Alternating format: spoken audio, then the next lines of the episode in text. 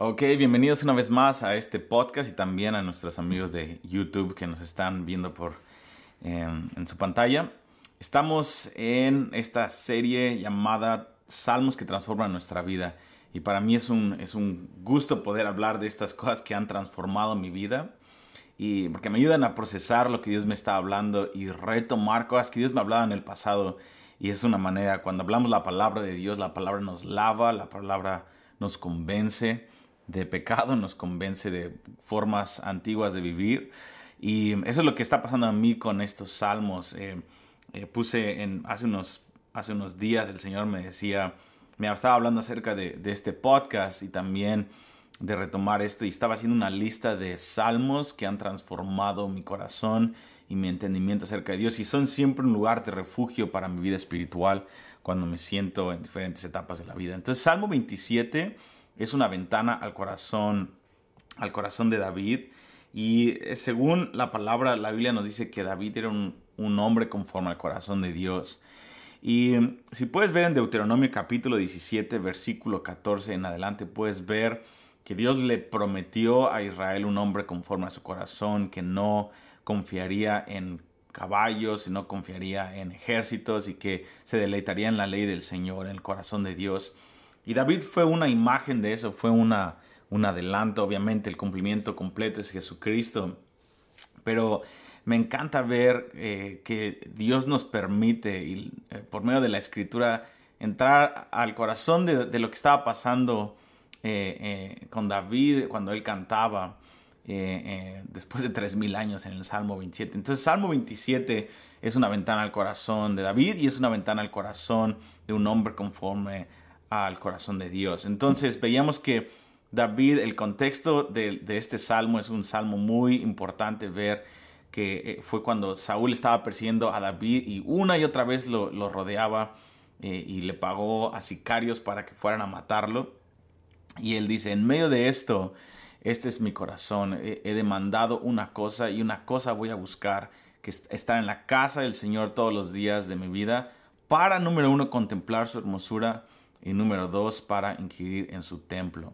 Así que vamos a empezar.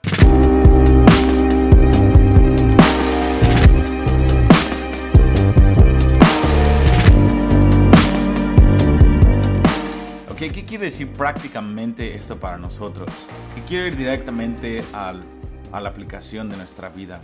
David es, una, es un ejemplo para la iglesia en los últimos tiempos la manera en la que él mató al gigante Goliat, lo vimos en las sesiones pasadas, Salmo 2, y lo vemos ahora, Salmo 27, es la, manera en la que nosotros vamos a poder apagar las tormentas externas de la vida que van a venir en los últimos tiempos y, y van a hacer acrecentar las tormentas internas. Las tormentas externas son difíciles en nuestra vida, pero las internas son las más importantes son las que son más difíciles de poder atacar y discernir. Y lo de afuera solamente expone lo de adentro. Entonces en los últimos tiempos Dios va a permitir que muchas cosas sucedan y eso va a acrecentar la angustia del hombre o lo mejor su amor hacia Dios dentro de nuestro corazón. Salmo 27, David dice, en medio de la tormenta tenemos que enfocarnos en dos cosas. Número uno, eh, enfocarnos en la belleza de Dios. Voy a entrar estar en la casa del Señor todos los días de mi vida. Esta habla de ponerlo en su calendario y después contemplar la hermosura de Dios. Y número dos, inquirir en su templo. Inquirir en su templo quiere decir buscar la revelación, lo que Dios está pensando acerca de los asuntos de la vida, acerca de las decisiones que tengo que tomar, acerca de su corazón hacia mí, sus emociones que Él siente por mí. ¿Cuándo fue la última vez que indagaste, inquiriste en el templo de Dios, en su tabernáculo, para decirle, Señor, quiero que me digas lo que piensas acerca de mí. Hoy no te voy a pedir otra cosa más que muéstrame tus emociones acerca de mí. ¿Qué es lo que tú sientes cuando yo oro? ¿Qué es lo que tú sientes cuando te volteo a ver, Señor? Cuando detengo las cosas que estoy haciendo y en medio de mi dolor decido buscarte a ti en vez de quejarme, en vez de eh, buscar consuelo con otro amigo. Señor, ¿Qué es lo que sientes cuando tú te vuelves el amor de mi vida? Haz esa pregunta al Señor. Cada vez que le hago esa pregunta al Señor, me sorprende cómo mis emociones se conectan con las emociones de Dios por el poder del Espíritu Santo y soy un cliente satisfecho. No tengo nada de qué quejarme. Cada vez que el Señor, le pido eso al Señor, el Señor satisface mi corazón porque no hay algo más tremendo en la vida de un hombre que cuando Dios revela a Dios al corazón del hombre y a nuestra mente. Cuando Dios revela quién es Dios a nosotros por medio del poder del Espíritu Santo, es cuando empezamos a cumplir nuestro llamado en la vida. John Piper dice esto, esta es su tesis de todo su mensaje, de más de 50 años de ministerio. Él dice, Dios es más glorificado cuando estamos más satisfechos en Él. Y eh, eso es, eso es verdad bíblicamente. Entonces pídele al Señor esto. Señor, muéstrame qué es lo que sientes. Eh, inquirir en su templo quiere decir pedirle al Señor y esperar por información que le pedimos que nos diera. Eh, entonces, cuando tú entras al lugar de oración, es, es, increíble leer la palabra, es increíble orar, pero hay algo que va a complementar, esto es como las vitaminas de tu vida espiritual, es lleva una libreta y empieza a escribir un diario de lo que Dios te está hablando, de lo que estás leyendo, de las cosas que le estás pidiendo al Señor y de la información que el Espíritu Santo te está dando y después toma esas frases que escribiste y con tus ojos cerrados, tómalas, abre tus ojos, lee lo que Dios te habló, ahora ciérralos y háblaselo al Señor, hazlo un diálogo con el Señor. Ahí es donde el 90% de mi conquista espiritual, de mi vida diaria espiritual, ahí es donde se concentra cuando yo abro las escrituras, abro mis ojos, leo cosas, cierro mis ojos, hablo al Señor y le digo, Dios, ¿qué piensas de esto? Señor, quiero inquirir en tu belleza, háblame acerca de tu belleza. Y después le digo, espero en el Señor y espero que Dios me dé frases, Benji. Yo soy humilde, Benji, estoy pensando en lo que me pediste. Y luego lo escribo. Y una vez que lo escribo en mi diario, cierro mis ojos y se lo digo al Señor como un diálogo. Y espero que el, Señor me vuelva a hablar. Después hablo mi Biblia otra vez y voy a la siguiente frase y vuelve. Ve en ese eh, triángulo perfecto donde es la palabra de Dios, la oración y tu diario. Conviértelo en un diálogo con el Señor. Y eso es lo que quiere decir inquirir en el templo. Muchos a veces solamente van al lugar de oración para orar, pero no van con la palabra de Dios. Y créeme que orar sin la palabra de Dios se vuelve algo súper aburrido y súper monótono. Nunca, no, no vas a llegar muy lejos orando sin la palabra de Dios. Ahora, hay otras personas que piensan que leer la palabra de Dios y estudiar la palabra están cortando su vida de oración. Y les digo, no, es lo mismo, es como querer decir, oh, yo quiero vivir con los pulmones sin mi corazón, ¿no? Necesitas ambos. La, oración y la palabra son ambos pulmones y tu corazón trabajando al mismo tiempo. Ambos son diferentes, pero ambos te mantienen con vida. Y ahora quiero aumentar los riñones de la oración, por así decirlo. Es tu, diario, eh, eh, escribir lo que Dios te está hablando y documentar lo que el Señor te está diciendo. Porque vas a poder tener, en el Antiguo Testamento tenían altares de oración, ellos ponían altares con piedras para recordar, hacer memoria de lugares específicos en donde Dios se había encontrado con ellos. Abraham lo hizo, Moisés lo hizo, diferentes personas lo hicieron. Levantaban altares para el Señor para recordar ese lugar en donde Dios se había encontrado con ellos. Y cada vez eh, que ellos volvían a ese lugar era un reencuentro con eso que Dios les había hablado. Pero si esos altares desaparecían y eran derribados, entonces no había una memoria para recordar lo que Dios había hablado. Y Dios siempre levantaba altares o le pedía a gente que escribiera cosas que había, Dios había hecho con ellos y después las cantara. Entonces, una de las cosas que nosotros perdemos mucho es, o en nuestra vida de oración es solamente oramos o solamente eh, leemos la palabra, pero cuando tú combinas estas dos cosas y además aumentas un diario en donde tú estás documentando lo que Dios te habló, se vuelve un arma letal. Yo últimamente he ido a mis, a mis diarios, por ejemplo, este es del 2000, 2015, y he estado estudiando cosas que Dios me ha estado hablando y soy un estudiante de lo que Dios le ha hablado a Benji. Y tengo abajo, eh, tal vez algunas personas han visto en en otros videos, tenemos una eh, librería grande, eh, una biblioteca grande en nuestra casa. Y la mayoría de esos libros son diarios nuestros, en donde hemos documentado desde el 2003, empecé a escribir. De hecho, desde que tenía ocho años, mi papá me enseñó a, llevar un diario eh, acerca de la palabra, pero desde el 2003 he podido documentar cosas que Dios me ha hablado y no tienes idea de cuántas veces cuando entro a la presencia de Dios en el Salmo 27, recuerdo las cosas que el Señor me ha hablado. Eso es lo que quiere decir inquirir en su templo. Es inquirir por medio de la palabra, inquirir por medio de la oración, pero también inquirir con la palabra rema que Dios nos ha dado en el pasado y recordar. Esa es una de las cosas que Dios le dijo a la iglesia de Éfeso. Recuerda de dónde has caído, recuerda, vuelve a tu primer amor y volver a nuestro primer amor es volver a las cosas que el Señor nos habló en el principio, que nos definieron y a veces nos perdemos en el camino por tantas cosas que están pasando, tenemos que volver a esos, eh, eh, por así decirlo, entre comillas, altares de una manera figurada que Dios puso en nuestro corazón, de esos, de esos lugares de recuerdo que tenemos con el Señor, en fin. Como les había dicho al principio, esto de una cosa demandada al Señor o lo que Jesucristo dijo, una cosa es necesaria, es fácil decirlo, es fácil verlo en una estampa, en un sticker, en tu ponerlo en una playera, ponerlo en un carro y decir una cosa y soy gente de una cosa. Es muy romántico decirlo, pero otra cosa es hacerlo. Otra cosa es, es, es vivir bajo ese estándar y no permitir que nada nos baje de ese estándar. yo quiero llamarte hoy de parte de Dios, no bajes el estándar. Una vez más te dije, para muchos este, de, este salmo es, un, es una invitación, pero para muchos otros esto es un mandamiento. Ya no hay vuelta atrás, ya no puedes vivir conforme cuando el agua te llegó a la cadera o al cuello.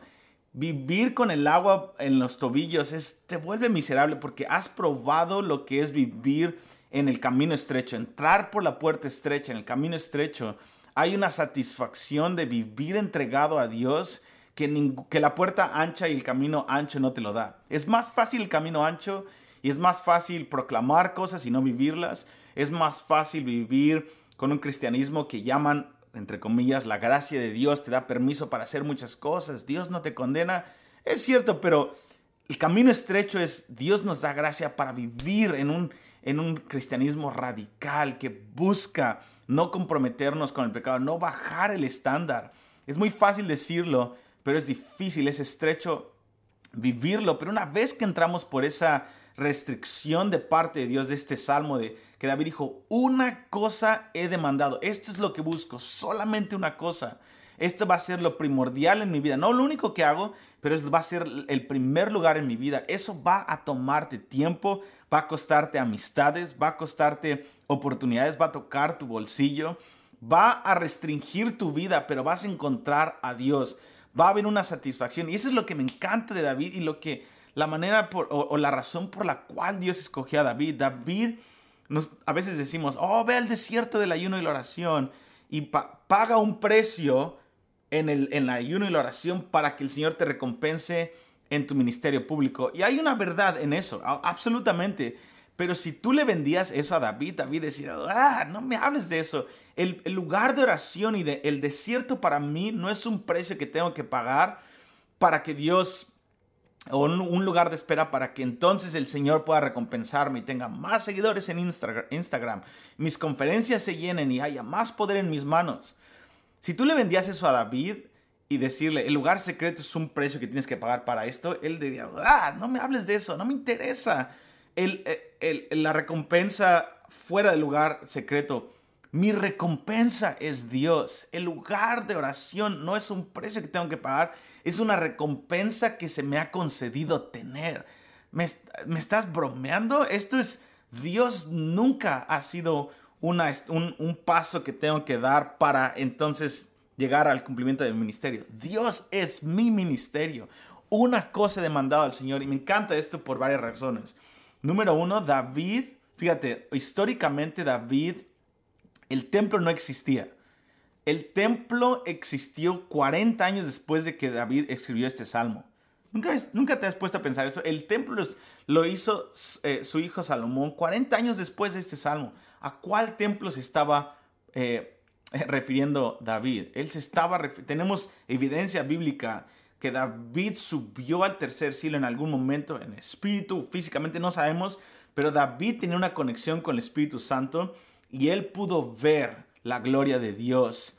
Cuando él entraba en el tabernáculo de Dios, él no estaba hablando del templo físico, él estaba hablando del templo en la Nueva Jerusalén. Él, él tuvo acceso a los lugares celestiales para entrar en comunión con Dios por medio del Espíritu Santo.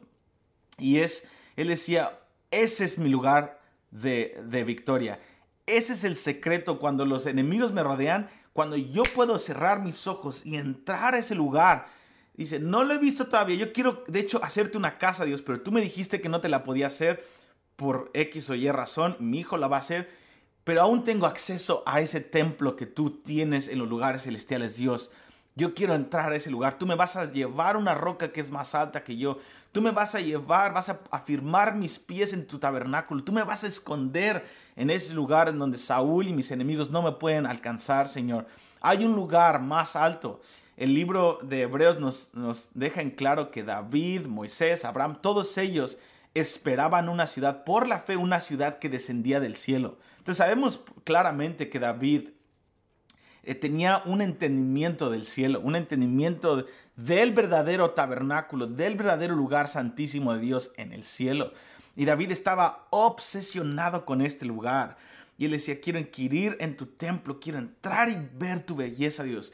La, belleza de Dios no solamente es en su ser, sino en su trono y los seres que lo rodean alrededor. Y tú y yo tenemos acceso a eso.